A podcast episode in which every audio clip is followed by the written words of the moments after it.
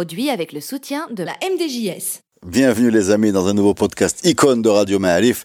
Euh, nous sommes avec euh, Mouna, Mouna Belgani qu'on ne présente plus. Ça va Mouna? Bonjour, ça va très bien. Oui. Nouvelle semaine avec deux nouvelles icônes. Alors euh, on est très content hein, de produire cette série. On vous rappelle que tous ceux qui veulent participer, et aujourd'hui c'est le cas, on nous a proposé quelqu'un qui est aujourd'hui avec nous un vrai passionné. Et vous allez entendre dès qu'il va commencer à parler de son icône à quel point la, la pioche était bonne. C'est Abdou Toubaji. Bonjour. Bonjour. Comment ça va? Ça va très bien. Alors Merci. vous êtes un passionné de sport mécanique en fait. Oui, depuis toujours. Hein. Voilà, vous êtes directeur de la Fédération des véhicules anciens, vous êtes président d'une association sportive qui organise des courses, c'est ça Oui. Voilà, donc vous êtes dans, dans la course, euh, Oui, depuis très longtemps. dans la vitesse, dans les voitures, etc. Et euh, ben, quand on vous a demandé de qui vous voulez nous parler, vous avez dit comme une évidence euh, Max Cohen-Olivar. Parce que c'est vrai qu'il n'y a que Max. Max, c'est le sport automobile au Maroc. C'est monsieur sport automobile au Maroc depuis toujours. Donc, euh, Ben, Parlez-nous de Max. Il est qui est-il? Qu'est-ce qu'il a fait? Euh, Commencez comme vous voulez parce que je sais que vous connaissez bien le sujet. ben Max, c'est un Casablancais comme tous les autres, hein, comme nous tous. Hein. Donc lui, il est né en 1944 et il a découvert l'automobile très très très jeune. Donc sa vie a été rythmée par l'aventure, euh, la vitesse, euh, les chronos. Donc euh, à 13 ans, il a pris la voiture de ses parents, il a fait un tonneau avec. Aïe. Donc euh, il a eu un accident très grave et c'est grâce à ça qu'il a pu s'acheter une voiture de course parce que son père était contre le fait qu'il dispute des courses S'il automobiles. avait fait un tonneau avec la voiture de mon père, il m'aurait pas acheté une voiture de course. voilà, donc, Je sais pas. Comme quoi donc voilà, et c'était pas la même stratégie. il a démarré le sport automobile en 1962. Dès qu'il a débarqué sur un circuit, il a gagné. C'était sur une Renault Ondine. Non, mais alors, alors déjà, euh, pour, parce que pour les gens d'aujourd'hui, on parle de courses automobiles au Maroc, mais de quel championnat, quelle formule, quelle, euh, c'était des courses. Enfin, il y avait un circuit, il y avait quoi? Euh, c'est le championnat du Maroc des circuits de vitesse qui se déroulait sur des circuits fermés. Donc on fermait les routes dans différentes villes du pays avec des bottes de paille, la police qui surveille et, et on organise des courses. Et ça a toujours été comme ça en sport automobile, même en Europe. Ça a démarré comme ça. Ensuite, ils ont construit des circuits permanents, chose qu'on n'avait pas à l'époque. Mais ça, on l'a plus, ça. Si, on, On de temps en temps. D'accord, mais, mais pas très souvent, parce que moi, Mais quand j'étais jeune, je me rappelle, je, euh, à Jeddah, je me rappelle de voir des R5 qui faisaient des courses en ville, etc. oui, il y avait Jadida, Tanger, Casa, Rabat. Et ça, c'est les courses que. Max gagnait, ça. Ah oui, c'est des courses. Systématiquement. Oui, facilement. Donc, euh, Mais qu'est-ce qu'il était un, un pilote surdoué, un, un- un homme courageux, un, génie de la, de la vitesse? Comment, comment vous pouvez nous décrire son style? ouais. un, attaquant un- quelqu'un qui était fait pour rouler vite. Il est conçu pour ça. hein. C'est quelqu'un, euh, depuis son plus jeune âge, euh, il était dans l'automobile, il adorait l'automobile, donc il a eu deux accidents de moto très graves. Un accident où il a failli perdre son, sa jambe, donc il a passé six ou huit mois à l'IT, et les gens pensaient qu'il n'allait plus pouvoir remarcher, et voilà, maintenant... euh, Ensuite, en 71, il a démarré sa, sa carrière en 62, mais en 71, il a débarqué sur un grand circuit avec les grands, les 24 heures du Mans. la course mythique, quoi. Une des plus grandes courses automobiles au monde. C'est quand vous course- connaissez pas la- l'automobile, vous savez qu'il y a trois courses, apparemment les trois plus grosses, euh, c'est les. Ouais, c'est Monaco, le Monaco, les 24 heures et Indianapolis. Indianapolis, voilà. Voilà, c'est les, les, les- Alors là, il arrive aux 24 heures du Mans, voilà. et ça va être une grande histoire avec les 24 heures du Mans. Parce Ah est- oui, parce que d'ailleurs, depuis, il a fait 23 fois les 24 heures du Mans, mais sur des voitures, euh, différentes voitures, hein, des Porsche 962, qui existent qu'en un nombre exemplaire très limité. Elles n'ont été conduites que par les grands pilotes automobiles du monde, comme Jackie X, Jackie X. Pescarolo. Ouais. Jacques Hick, c'est lui qui, euh, un- une année aux 24 heures du Mans, il, a fait le départ en marchant. Oui, voilà. Là, c'est- l'histoire, voilà. Là, oui. Alors là, c'est ça, c'est parce que voilà ce qui se passe et c'est même arrivé au- à Max. Il nous a raconté ça. Il l'a raconté même dans. Il était sur une voiture de course. C'est une voiture euh, pas fermée. Ouverte. C'est une barquette ouverte. Il roulait sur la ligne droite des Unaudières à près de 300 km à l'heure. Il a essayé juste de faire bouger son rétroviseur de, pour le régler. Mhm. Il a failli perdre le bras. Aïe. Pourquoi je vous parle de ça? Parce que au 24 heures du Mans, avant 1969, les voitures ont été, sont placées en, en billets sur la ligne de départ. En épi de blé, en fait. Voilà. Et les pilotes sont d'autre côté. Et dès que- qu'on baisse le drapeau, le pilote, il court, il monte dans sa voiture Et il démarre. et il démarre. Le seul problème qui se passe, c'est que ces gens-là n'attachent pas leur ceinture Pour gagner du temps. pour gagner du temps. Quand est-ce qu'ils veulent l'attacher? Ils veulent l'attacher sur la ligne droite des Unaudières. La ligne droite des Unaudières, c'est une euh, ligne droite très célèbre et mythique. Elle fait 5 km. C'est là où les voitures atteignent parfois jusqu'à 380 km à l'heure. Ce qui représente 100 mètres par seconde.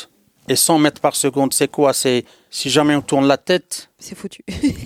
on va vers les rails de sécurité, voilà où on sort de la route.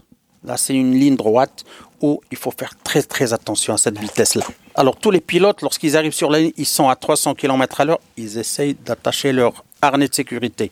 C'est pas la ceinture de sécurité, ça n'a rien, parce que la ceinture de sécurité, il suffit de la tirer là. Là, c'est des ceintures à six boucles. Il faut réunir six parties là. Donc là, il y a deux ventrales, deux qui passent par là, Oui, bien sûr. Et parce qu'ils l'ont pas fermé au moment du départ voilà. euh, en course. Et, là, il y a eu des accidents graves. Et Jacques X, pour, euh, parce qu'il était contre ce départ, Ce départ euh, il traverse à pied, quoi. doucement la piste. Il démarre, c'était le dernier à démarrer sur une Ford GT40. Il attache sa ceinture tranquillement, Avant il démarre. Et c'est lui qui a gagné les 24 heures du Mont cette année.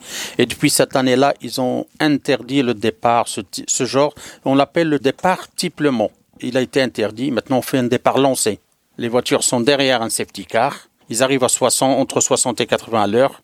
Le safety car, il sort de la piste et la voiture, dès qu'elle passe la ligne de départ, elle accélère. C'est un départ lancé. Donc la fameuse euh, le, le départ euh, typement, c'est-à-dire euh, d'une course, enfin d'une course euh, à pied, quoi. physique, ah, ouais. Ouais. voilà. C'est fini. Ah, c'est fini. D'accord. Ça a été interdit depuis 1969. À cause de ce harnais qu'il ne À ferme cause pas. de. D'accord. Euh, on reste sur le sur les 24 heures du Mans. Donc Max Cohen Olivar, au moment où il participe aux 24 heures du Mans, donc en 71, je crois qu'il fait son meilleur, il finit 12e, je pense, quelque chose comme ça. Ses deux meilleurs résultats, c'était en 82. Mhm. Sur l'On- Lancia Beta Monte Carlo, il a terminé 12e, mais premier en groupe 5, parce qu'il y a plusieurs catégories de voitures. D'accord.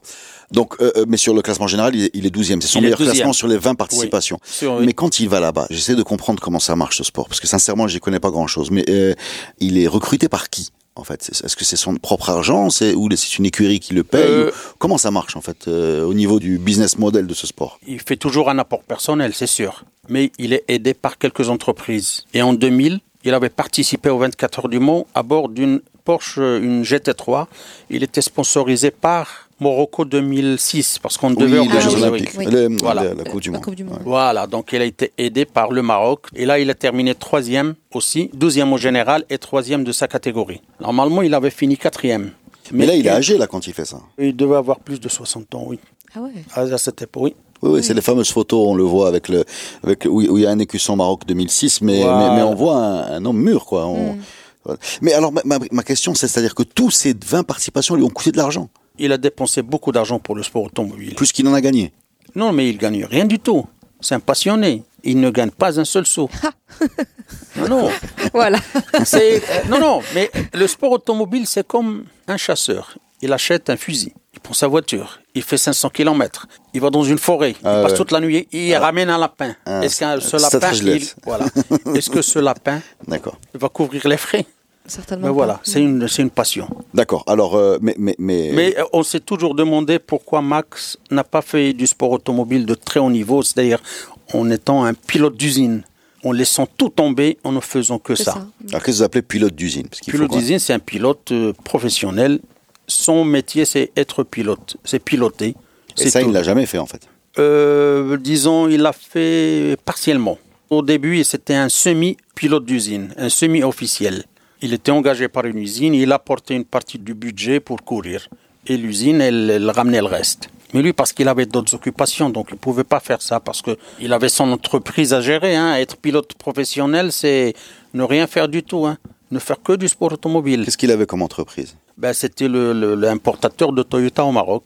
Et il, avait, il était un des premiers à avoir créé une société euh, qui ne faisait que la gestion du sport automobile. C'est Olivar Racing. C'est une société implantée en France au départ. Et c'est elle qui trouvait, essayait de trouver les budgets, s'occupait des réservations d'hôtels. euh, Moi, je l'ai rencontré euh, au début des années 2000 euh, pour faire un, portrait de. C'était un homme euh, très agréable. Ah oui, c'est Un vrai passionné. Adorable. Un, un vrai passionné. oui. Et euh, on, on sentait qu'il avait euh, un amour de, de ce sport. Et c'est pour ça que je vous repose la question, comment se fait-il que malgré euh, ces, bons résultats, parce que les 24 heures du Mans, c'est une course très dure, hein, on parle de, en général, ils sont combien de pilotes sur la, sur la voiture? Ils sont deux Deux à trois pilotes, c'est tout. Voilà, deux à trois pilotes, c'est une course justement qui dure 24 heures, comme son nom l'indique, et où dans laquelle il faut, il faut Un se relais. relayer, il y a toute une, il y a toute une, euh, une organisation. Parlez-nous un peu des 24 heures du Mans. Alors, les 24, c'est une course un peu exceptionnelle. C'est une course, le départ est donné euh, généralement vers, ça dépend à 14h ou 15h, ça dépend des décalages horaires, donc voilà. Donc le départ est donné, les pilotes, ils ont un, un temps maxi de conduite qu'il faut pas dépasser. Pour le, le repos. Oui, voilà. Généralement, il fait deux heures, et pour tourner pendant deux heures, c'est très très très difficile. Oui, Parce qu'il y a des, des, des tours à, euh, Ah ouais, à plus, deux à heures plus de de 200 course. km heure de moyenne. Voilà. Donc deux heures de course, c'est- c'est c'est très éprouvant, c'est très très Donc c'est une difficile. course par équipe sur le même Voilà. véhicule. Et, et voilà. qui- il s'arrête, il descend de la voiture et il y a l'autre pilote qui reprend le alors avec qui faisait équipe justement? Il l'a fait avec beaucoup de grandes vedettes. Par exemple, je dirais Marcel Tarès. Marcel Tarès, c'est l'un des plus grands pilotes automobiles français. Il a gagné, il a plusieurs fois le championnat de France des courses en montagne. Il a fait avec les frères Almeras, euh, Joe Castellano, euh, Oscar Lauri, euh, Jean-Marie Lemaire, donc que de, grands noms du sport automobile, mais avec de vraies voitures de course. Mais Max aimait le sport automobile, mais il aimait aussi le Maroc. Lorsqu'il rentrait sur un circuit, c'est pas Max sur le circuit, c'est le Maroc. D'ailleurs, il y a une chose que vous allez voir, vous allez remarquer si je vous la montre, c'est que sur toutes ces voitures de course, sur toutes les voitures avec lesquelles il a roulé, il y a toujours le drapeau marocain. Et là, c'est très rare qu'on voit ça. Parce qu'habituellement, c'est- les, les autres coureurs ne. Non, lui, euh, il mettait euh, le Ne mettent pas drapeau en du Maroc leur au pays leur pays, voilà. D'accord. Voilà, on prend Z cette voiture-là. Alors là, c'est sur les 24 heures du Mans. Mhm. Il était fou de joie le jour où l'hymne national a retenti sur les 24 heures du Mans, parce que ça ne se fait pas tous les jours. D'accord, donc on vous a coupé quand vous nous racontiez le, le déroulement de la course. Donc les pilotes se reposent.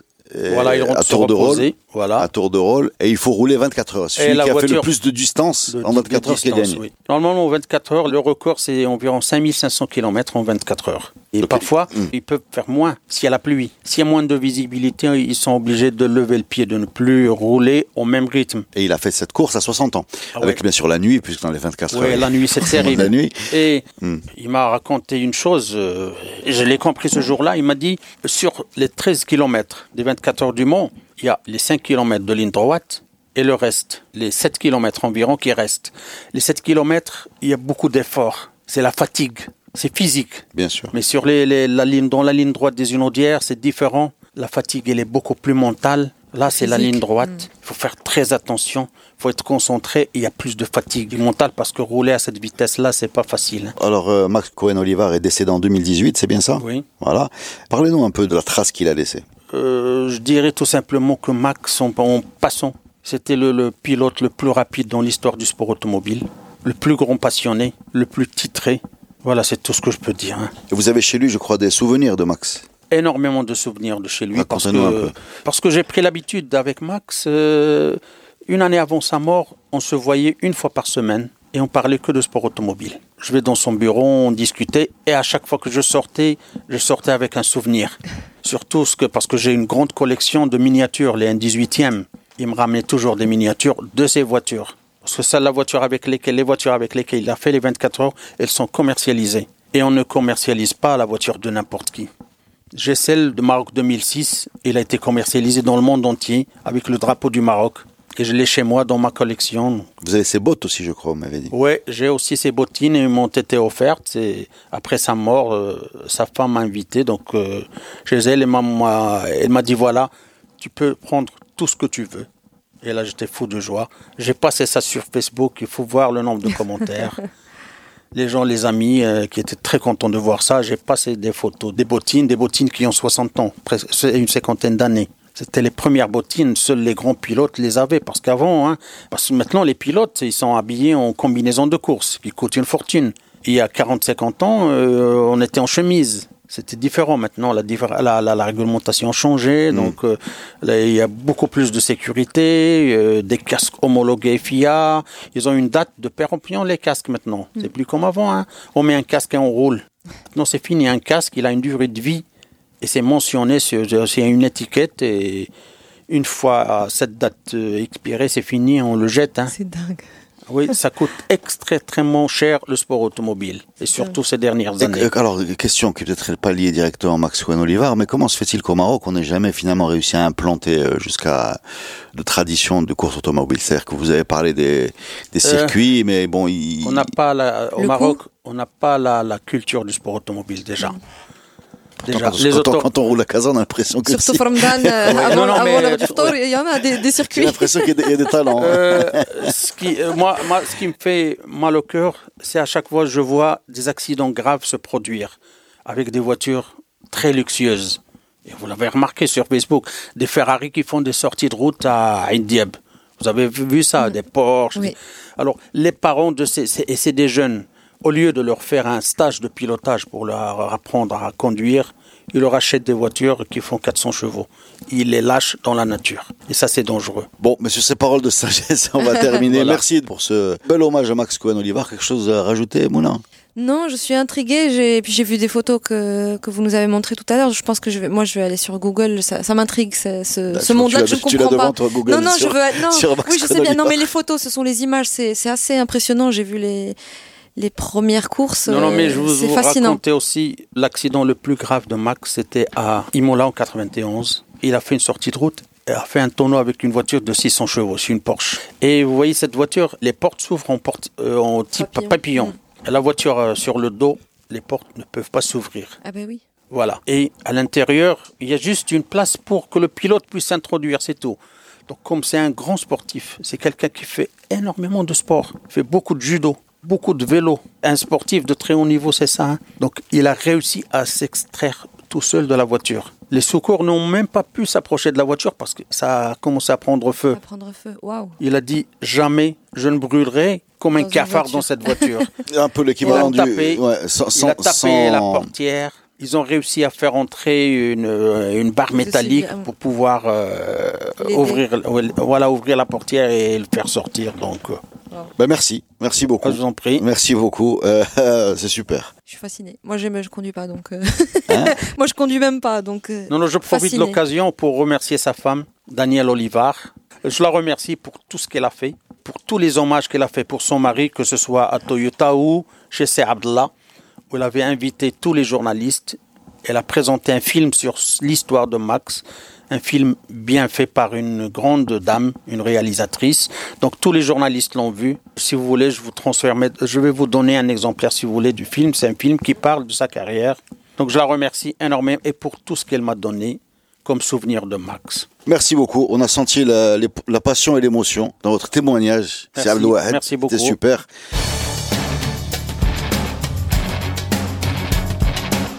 Alors, avec quoi tu vas enchaîner là Parce que là, on était dans j'ai peur. 12, 20, 24 heures du Mans. J'ai un peu, Ça j'ai un peu, 12 fois 24. c'est ça, j'ai un peu le trac, Ah. mais c'est ouais, c'est euh, grosse pointure aussi, c'est Najat Yatabou. Najat Yatabou, Dans Lyon de l'Atlas. euh, Lyon de l'Atlas. euh, il fallait que j'en parle, c'est une icône, mais en même temps, je le fais, euh, je te dis, en hésitant, parce que tellement Ah, iconique un que si je dis une un bêtise, morceau. mon c'est. Je comprends, tu es un peu intimidé par ton sujet. Absolument. Donc je vais, je vais dire quelques faits.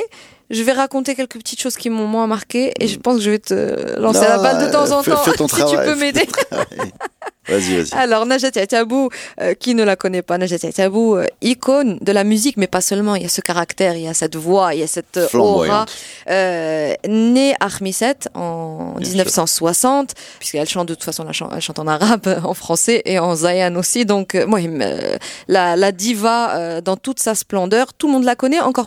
Déjà pour sa musique, toute génération confondue, mais aussi parce que quelqu'un, c'est quelqu'un qui a duré dans le temps. C'est-à-dire, euh, elle a investi les plateaux télé, elle a investi les publicités, elle, a- elle, elle est partout. Najat je pense que tout le monde la connaît, qu'on soit Oui. d'une génération euh, Ouais. euh, ancienne ou pas.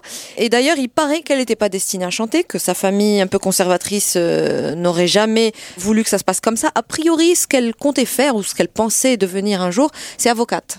Ça, c'est les petits rêves euh, de petite fille, mais ce n'est pas comme ça que ça va se passer, puisque en fait, bon, elle chante, elle chante en amatrice, et il va y avoir un enregistrement pirate apparemment qui aurait leaké, et c'est euh, cette euh, ce tsaribet de l'époque, qui va faire que sa voix va être euh, révélée au grand public et qu'elle va tout simplement euh, cartonner très très vite. Et parce que j'ai fait quelques recherches sur euh, internet et ailleurs, les journalistes font beaucoup le rapprochement entre ce désir premier d'être avocate et tout le discours un peu féministe, un peu euh, revendicateur des droits de la femme et de la société, c'est un peu qu'elle l'aurait un peu transposé Ouais. euh, sur son art. Il y avait même Et- une chanson sur le Modawana où elle expliquait les, le Modawana en chanson. Enfin, mais ça, c'est plus tard dans sa C'est beaucoup plus hein. tard, mais d'ailleurs, Ouais. peut-être que l'une des chansons les plus iconiques, mais il y en a une tonne en vrai. Euh, J'en ai marre ou là, moi, toutes ces chansons sont là. Elles revendiquent euh, effectivement une espèce. C'est presque un plaidoyer. c'est peut-être un grand mot, mais un plaidoyer. Tu veux dire quelque chose? Ça me permettra de souffler. je, si, si, je- t'en prie. Je suis. Non, non, mais moi, je, je sais que dans la première partie de sa carrière, elle, elle brave un peu la, la famille, les interdits, les tabous, tout ça, pour s'imposer avec ses. Et puis ces deux premiers tubes, ils arrivent très vite. Hein. Euh, Najid Jean Lemar et Kidba Beina, Kidba Beina. ça vient très très vite et c'est énorme. On a du mal aujourd'hui euh, dans le Maroc. En tout cas, dans le Maroc d'aujourd'hui, il y a rien. Un tel impact. Euh, y a, voilà, il y a rien qui, qui ressemble à ça parce que tout le monde a été touché. C'était ravageur, mais ravageur. Et la pochette, je me souviens de la pochette, elle était comme ça, elle est trois quarts un peu euh, avec un regard, euh, un peu un regard de défi. Voilà, un regard de défi, maquillé comme ça. Il y avait beaucoup, beaucoup d'audace, du panache, de, du défi. Vraiment, c'était impressionnant. C'était vrai rockstar hein, dans son attitude. Complètement, et ça dure. D'ailleurs, moi, par exemple, je, n'ai pas forcément écouté toute sa discographie. D'ailleurs, ça serait du boulot à temps plein. Elle, elle a énormément de titres, plus de 500, me semble-t-il.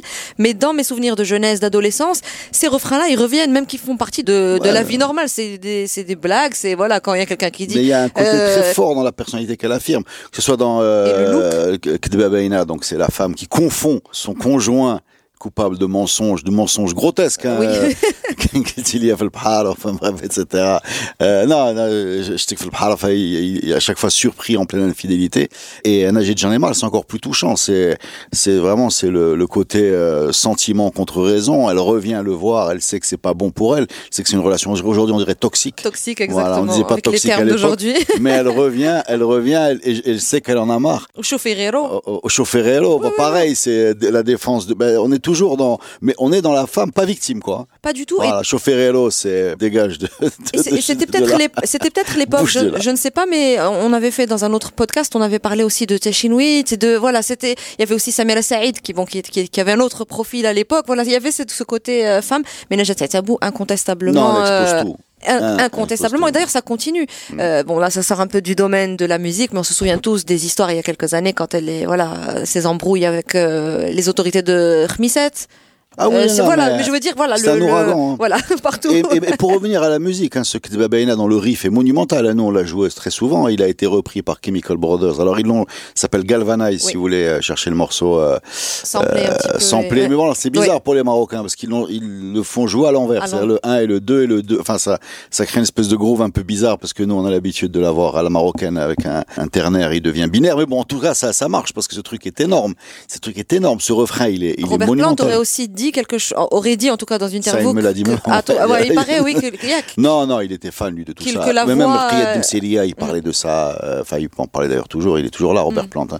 Euh, non, non, il est impressionné. Mais même euh, Justin Adams, qui a produit l'album Nefsouni avec nous, Comment a joué avec Najat Sabo et était impressionné. Enfin, il parlait beaucoup de sa puissance. C'était un fan parce qu'en fait, quand on parle de Robert Plant et de son amour de la musique marocaine, c'est Justin Adams qui est derrière. Justin. Adams, c'est un producteur, son guitariste, c'est quelqu'un qui a une culture encyclopédique des musiques d'Afrique du Nord, aussi bien une culture rock, et c'est lui qui lui fabrique ses cassettes et qui le pousse euh, et qui alimente cette ce goût-là. Oui, qui, qui Voilà, ont beaucoup vadrouillé aussi. Ils ont beaucoup voilà. vadrouillé ici, Voilà, beaucoup fait de la route. Voilà, ben oui, mais Plant Page, c'était l'époque euh, au moment du hippisme, qui était, euh, ils ont traîné à Marrakech, etc. Voilà.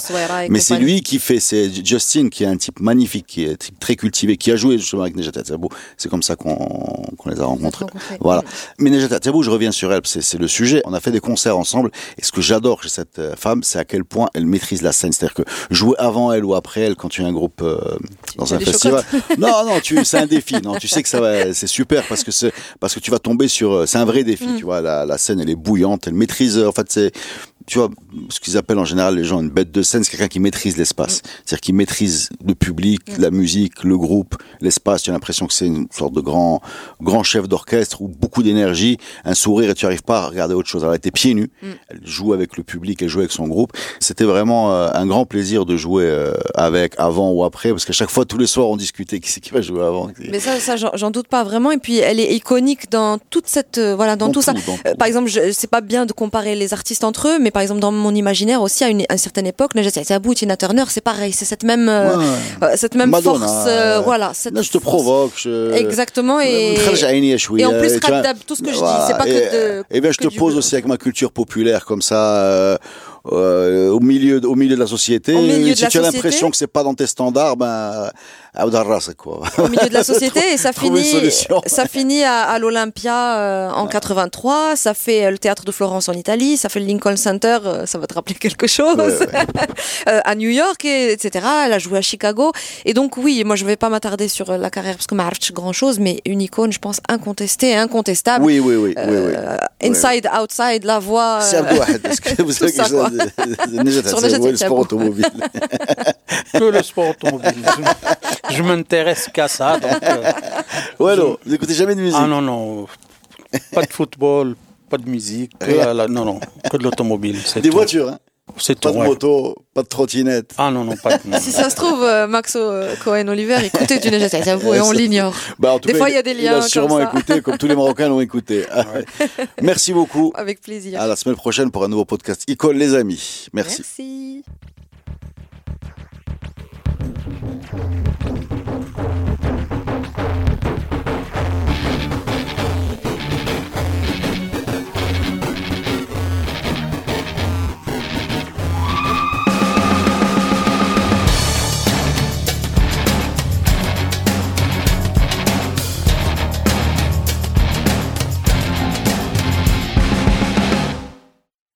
Produit avec le soutien de la MDJS.